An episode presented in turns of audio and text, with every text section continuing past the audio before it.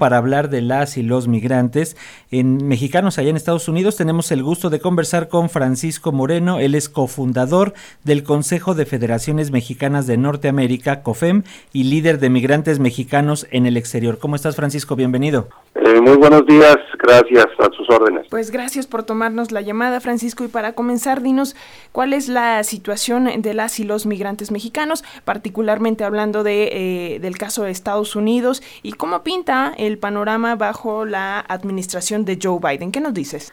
Eh, bueno, Alexa, pues justamente estamos viendo que se nos está complicando bastante, pues otra vez, la tan pues nombrada reforma migratoria, eh, justamente es uno de los temas que hemos peleado por muchos años, más de 30 años, y ahora después de una promesa muy grande del presidente Barack Obama y de, ahora del presidente Biden del Partido Demócrata, ambos, pues eh, estamos realmente desilusionados de pues lo que ha arrojado ahora sí ya en práctica esa promesa y es justamente lo que hemos estado peleando, es con lo que hemos estado eh, empujando para pues, nuestras familias acá, más de 11 millones de personas, y más que nada mexicanas y mexicanos que están todavía sin documentos, eh, por más de 20, quizás hasta 30 años, y pues realmente para nosotros es un, eh, realmente nos causa enojo de que haya promesas en campañas de que se dé el voto latino, más que nada el voto mexicano, eh, al Partido Demócrata en este caso, y que de pronto no se cumplen las cosas. Y es lo que hemos estado, pues nosotros de alguna manera recalcando en estos últimos meses, y más que nada ahora con este plan de reconstrucción, eh, que es muy grandísimo, es un plan muy, muy eh, inclusivo, de, de billones, trillones de dólares, los cuales venía algo para una reforma migratoria. queríamos el plan A, que el plan A era eh, pues darle legalización a cuatro a cuatro eh, grupos, entre ellos estaban los tepecianos o los de TPS, los DACAS y obviamente los los, los esenciales. Y de pronto vemos que ni, ni el plan A ni el plan B, que era el plan B era el registro, mover el registro del primero de enero del 72 al 2010 y ahora estamos con el plan C que viene siendo pues ya el parol o lo que viene siendo el perdón eh, pues que básicamente a ver si alcanzamos con eso. Entonces realmente eh, pues es un panorama para estas familias muy muy desagradable pero pues en general estamos bien acá en Estados Unidos tenemos una economía bullante eh, bullante perdón este y, realmente pues esperando eh, estos apoyos que vienen eh, pero en general, aquí en Los Ángeles, eh, ayer tuve una reunión con los paisanos eh, de, Chicago, de Nueva York, de, Texas, y, se, se, pinta bien. Económicamente estamos bien. Ahora nada más necesitamos que realmente el Partido Demócrata cumpla. Eso es lo que estamos pues enfrentando en estos momentos. Así es, que se cumpla Francisco, pero bueno, eh, como bien señalas, este plan C del que, cual ya están hablando ahora, eh, que tiene y que consiste en proponer estos cinco años de permiso para estar allá en Estados Unidos con autorización para trabajar y derecho a servicios sociales, pero no a la residencia o ciudadanía. De estos tres planes, ¿cuál consideras que está más encaminado si es que se logra consolidar en el Congreso estadounidense? ¿Y qué opinas de este plan C? Bueno, realmente, Tocayo, el, el, plan A y B ya están desechados. O sea, el plan de legalizar a estos grupos ya está fuera por la parlamentaria y también pues por la falta de voluntad del Partido Demócrata. El plan B también está fuera, que es el registro. El plan C, que es del parol o perdón, es el único que cuelga todavía ahorita y el del que estamos esperanzados de que pase. Eh, este plan C de cualquier manera tiene algo bueno tiene algo bueno por cuestión de que las, las personas que recibieran eh, este perdón y que califiquen, es lo más difícil que estamos peleando nosotros es que califiquen para este perdón, porque van a ser muy escrupulosos en cuestión de eh, pues de que puedan para poder accesar a este perdón deben de estar casi casi limpios.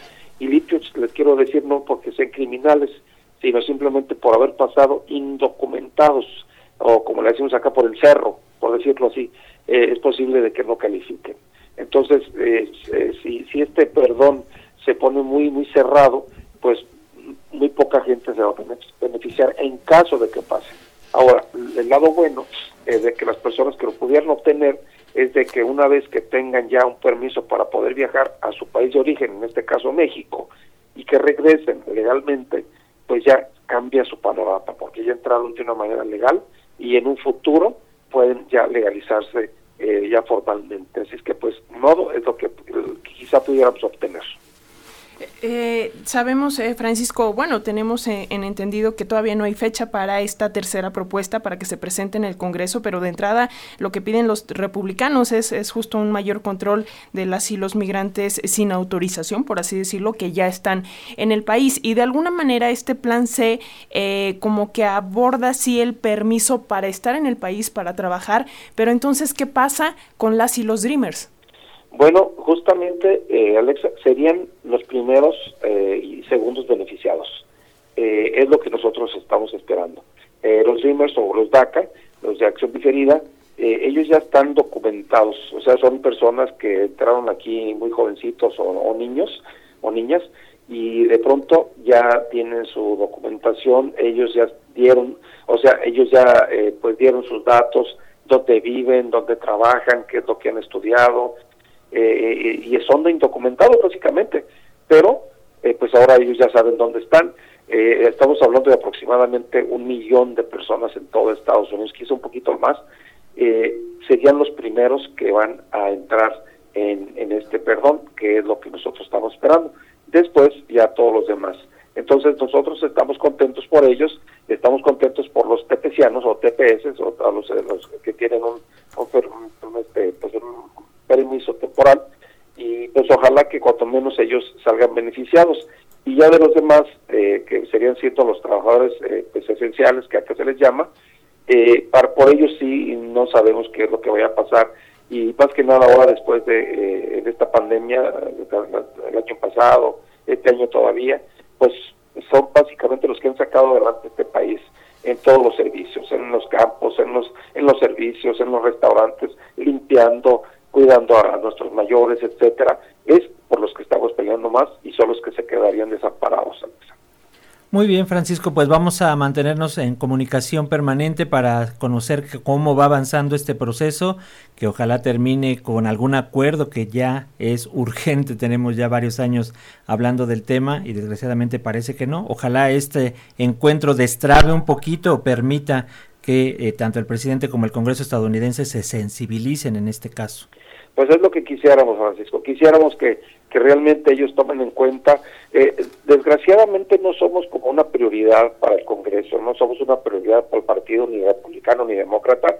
Eh, somos poca cosa para ellos, pero, pero ya en la realidad pues somos los que estamos levantando las cosechas, somos los que les estamos limpiando sus casas, sus edificios, somos los que le estamos dando de comer en los restaurantes en todo Estados Unidos, somos los que le estamos procesando la carne en todo Estados Unidos, somos los que de alguna manera los que les damos servicios en todos en, todos niveles.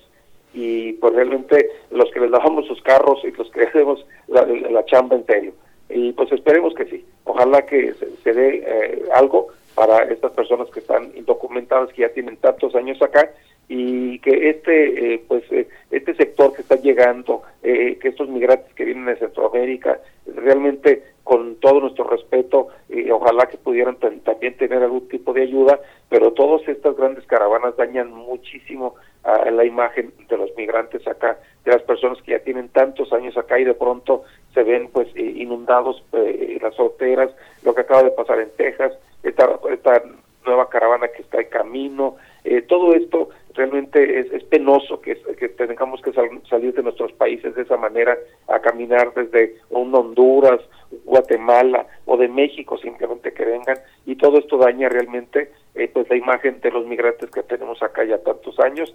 Y pues realmente es un problema regional de todo el hemisferio y quizá de todo el mundo. Ojalá un día pudiéramos mejorar este tipo de Ojalá que así sea. Francisco Moreno, cofundador del Consejo de Federaciones Mexicanas en Norteamérica, el ECOFEM, y líder de migrantes mexicanos en el exterior. Muchísimas gracias y seguimos en constante comunicación. Un abrazo. Igualmente, buenos días. Gracias, buen día.